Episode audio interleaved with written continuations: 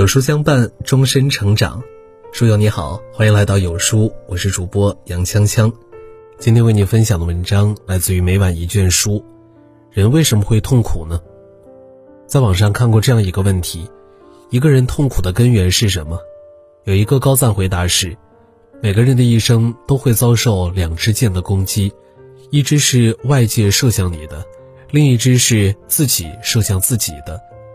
但真正伤害你最深的是后者。人生不如意之事十常八九，但那些不如意的事儿十有八九都是自找的。就像卢梭说的：“我们的悲伤、我们的忧虑、我们的痛苦，都是由我们自己引起的。”以下让人痛苦的五大根源，看完你就悟了。一、欲望太多，不懂知足。苏格拉底曾说。知足是天然的财富，欲望是人为的贫穷。人一旦陷入欲望的深渊当中，痛苦也会随之而来。巴尔扎克在《驴皮记》中描述了这样一个故事：家道中落的拉斐尔，在贫困中自暴自弃。有一次，输光了钱财的他想要投河自尽，在投河路上，他意外地得到了一张神奇的驴皮。它可以满足主人的任何愿望，代价是主人寿命的减损。起初抱着怀疑态度的拉斐尔许了一个关于晚宴的愿望，愿望满足之后，沉浸在惊喜之中的他根本没在意驴皮的变化。他随即又许愿，想要六百万法郎。这次拉斐尔成了有钱人，有了豪华的府邸和成群的仆人。当看着驴皮缩小了一大截的他。这才恐慌起来，陷入了对死亡的恐惧当中。他拥有财富，却无法享乐，不敢接触女人，怕消耗折损自己。当真爱来临的时候，驴皮却只剩下了一片树叶的大小。他不得不抛弃爱人，放弃幸福，躲进了乡村。当爱人溜进他的房间，无法拒绝情欲诱惑的他，生命也跟着驴皮一起终结。其实，在作家巴尔扎克看来，每个人身上都藏着一张这样的驴皮，想要的越多，就越容易被欲望淹没，终究痛苦会随着欲望一同喷涌而出。爱迪生说：“知足是人在世间最大的幸福。”广厦千间，夜眠仅需六尺，家财万贯，一日不过三餐。如果你总是学不会满足，那么，即便拥有全世界，也依然得不到幸福。二，高估关系，低估人性。看过这样一句话：人生百分之九十九的烦恼，来源于你高估了他人对你的在乎。成年人的关系总是聚散无常，可能昨天还在推杯换盏的朋友，今天一个转身就形同陌路。被嫌弃的松子的一生中。松子与龙阳一之间的故事令人感慨万千。在一次学校组织的旅行中，旅馆丢失了一万两千五百日元，学生龙阳一成了大家眼中的头号嫌疑犯。松子在与他单独谈话后，也在心底悄悄得知了他的罪行。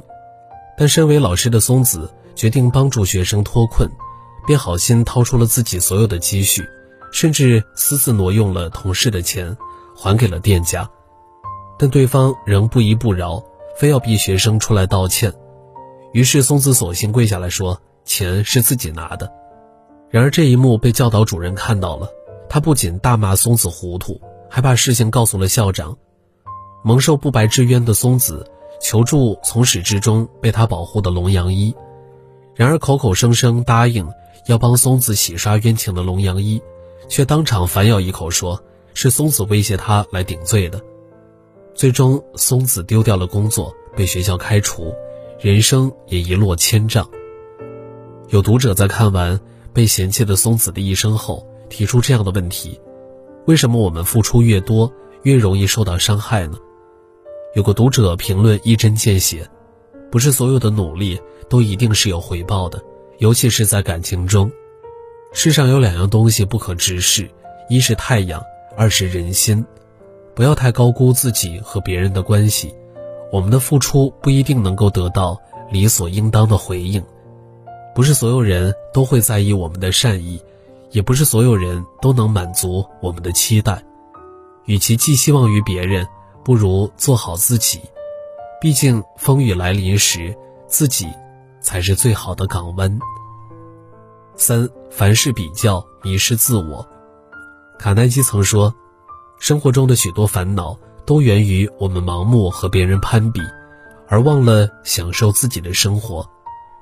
人性的一大弱点就是喜欢拿自己的生活和别人做比较，然后来证明自己的不幸。”几十年前，康奈尔大学教授弗兰克做过一个调查，在美国，一个家庭所需要多大的住房面积呢？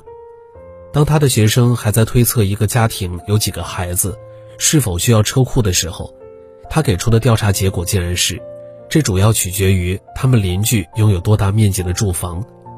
如果他们的邻居的住房比较大，那他们就需要盖一个更大的房子来超过自己的邻居。在当时的美国，人们的经济条件越来越好，但总是体会不到幸福，因为他们总拿自己与那些物质条件更好的人相比。这让我想起了歌德的一句话。生活累，一小半源于生存，一大半源于攀比。当我们执着于赢过别人，又怎么在生活中找到属于自己的幸福呢？就像两个同时散步看风景的人，由于步伐不一致，落后的人总想要拼命加速追赶，前面的人又担心被后面的人超过，也加快了脚步。于是他们把注意力都集中在对方的身上。再也无暇顾及路边的风景。人一旦陷入盲目的攀比，就难免错失人生的风景，忘记自己的初心。攀比是一场只有起点没有终点的竞赛，一旦沉迷进去，就很难走出为死奔命的怪圈。然而，生活不是竞赛场，我们也没有必要冲入别人的赛道，找好自己的节奏，走在自己的途中。才能追寻那属于自己的幸福。四想的太多，做的太少。日本作家松浦弥太郎在书中写过这样一句话：那些经常困于不安和焦虑的人，往往有想太多的坏毛病。人的一大痛苦，不是来自于我们遇到的困难，而是我们想象中的困难。作家洪晃曾是一名重度拖延症患者。有一次，他要为自己的工作准备一个 PPT，他在脑海中拟出了 PPT 的大纲，却又害怕别人听不懂，就开始重新构思。可他看着电脑屏幕，觉得自己不擅长做这个，迟迟不肯摸键盘。他越来越焦虑，始终没法输入第一个字。最终，他的计划只是沦为了一纸空谈。其实，对于我们大多数人来说，也总会像他这样。用过度的思虑折磨自己，却迟迟不肯付出实践。月初的时候想着月中，月中的时候想着月末，月末的时候开始焦虑和后悔，并发誓下个月一定重新做人。在网上看到过这么一句话：计划时踌躇满志，行动时犹豫不决，一切还未开始，已被臆想打败。许多时候，令我们感到痛苦的。不是事情本身，而是过度思索事情所带来的焦虑。这不仅会消耗掉我们更多的体力和精力，也会瓦解掉我们做事的决心和意志。生活中，绝大多数的烦恼不过是自己的胡思乱想，而绝大多数的失败都发生在脑海里。想太多，其实是我们在不断的给计划设限，让思想带上枷锁。只有放下心中的顾虑，才能丢掉思想上的包袱，轻装前行。五，求而不得，不忍放下。在书中看过一个关于马家鱼的故事，这种鱼平时生活在深海，在春夏之际会到浅海产卵，每到这时候就是渔民捕捉的最佳时机。渔民要捕捉它们的办法也非常的简单，只需要用一张孔眼粗疏的渔网。上端系上铁块，放入水中，有两只小艇拖着，便可拦截鱼群。外来的游客都很疑惑，渔网的孔眼那么大，并且三面都敞开着，这就想让鱼自投罗网，无异于天方夜谭。然而出人意料的是，渔民们还是一船接着一船的将马家鱼带回港口，这究竟是为什么呢？原来这种鱼有一个特点，那就是认准了一个方向便一往无前，即使遇到阻碍也不会拐弯或者掉头。结果一条条马家鱼前赴后继，被渔网牢牢卡死。我们何尝不是深海里的马家鱼呢？为了某一个目的，想要得到某样东西，就一根筋的往前冲，结果求而不得，反而让自己变得更痛苦。每个人生阶段。都有每个阶段的烦恼和遗憾。小时候是别人手里的棒棒糖，自己得不到的小玩具；长大了是拿不到高薪的工作，是买不起的车子和房子。生活没有完美，幸福没有满分。既然很多东西没法拥有，又何必苦苦追求呢？爱因斯坦说：“当我还是一个相对早熟的少年的时候，我就已经深切地意识到。”大多数人终生无休止地追逐的那些希望和努力，都是毫无价值的。很多时候，我们感到不快乐，无非是心中的执念太深，就像是伸进糖果罐子里的拳头，你越是不忍松开，就越难拔出来。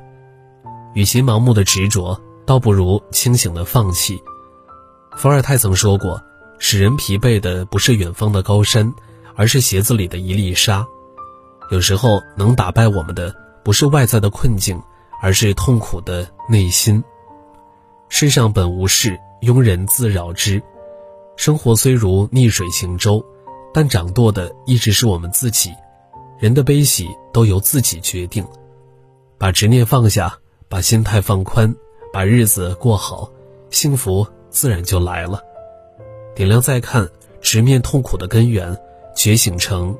更好的自己。好了，今天的文章就和大家分享到这儿了。如果你喜欢今天的文章，或者有自己的看法和见解，欢迎在文末留言区与有书君留言互动。想要每天及时收听有书的暖心好文章，欢迎您在文末点亮再看。觉得有书的文章还不错，也欢迎分享到朋友圈。欢迎将有书公众号推荐给朋友们，这是对有书君最大的支持。明天同一时间，我们不见不散。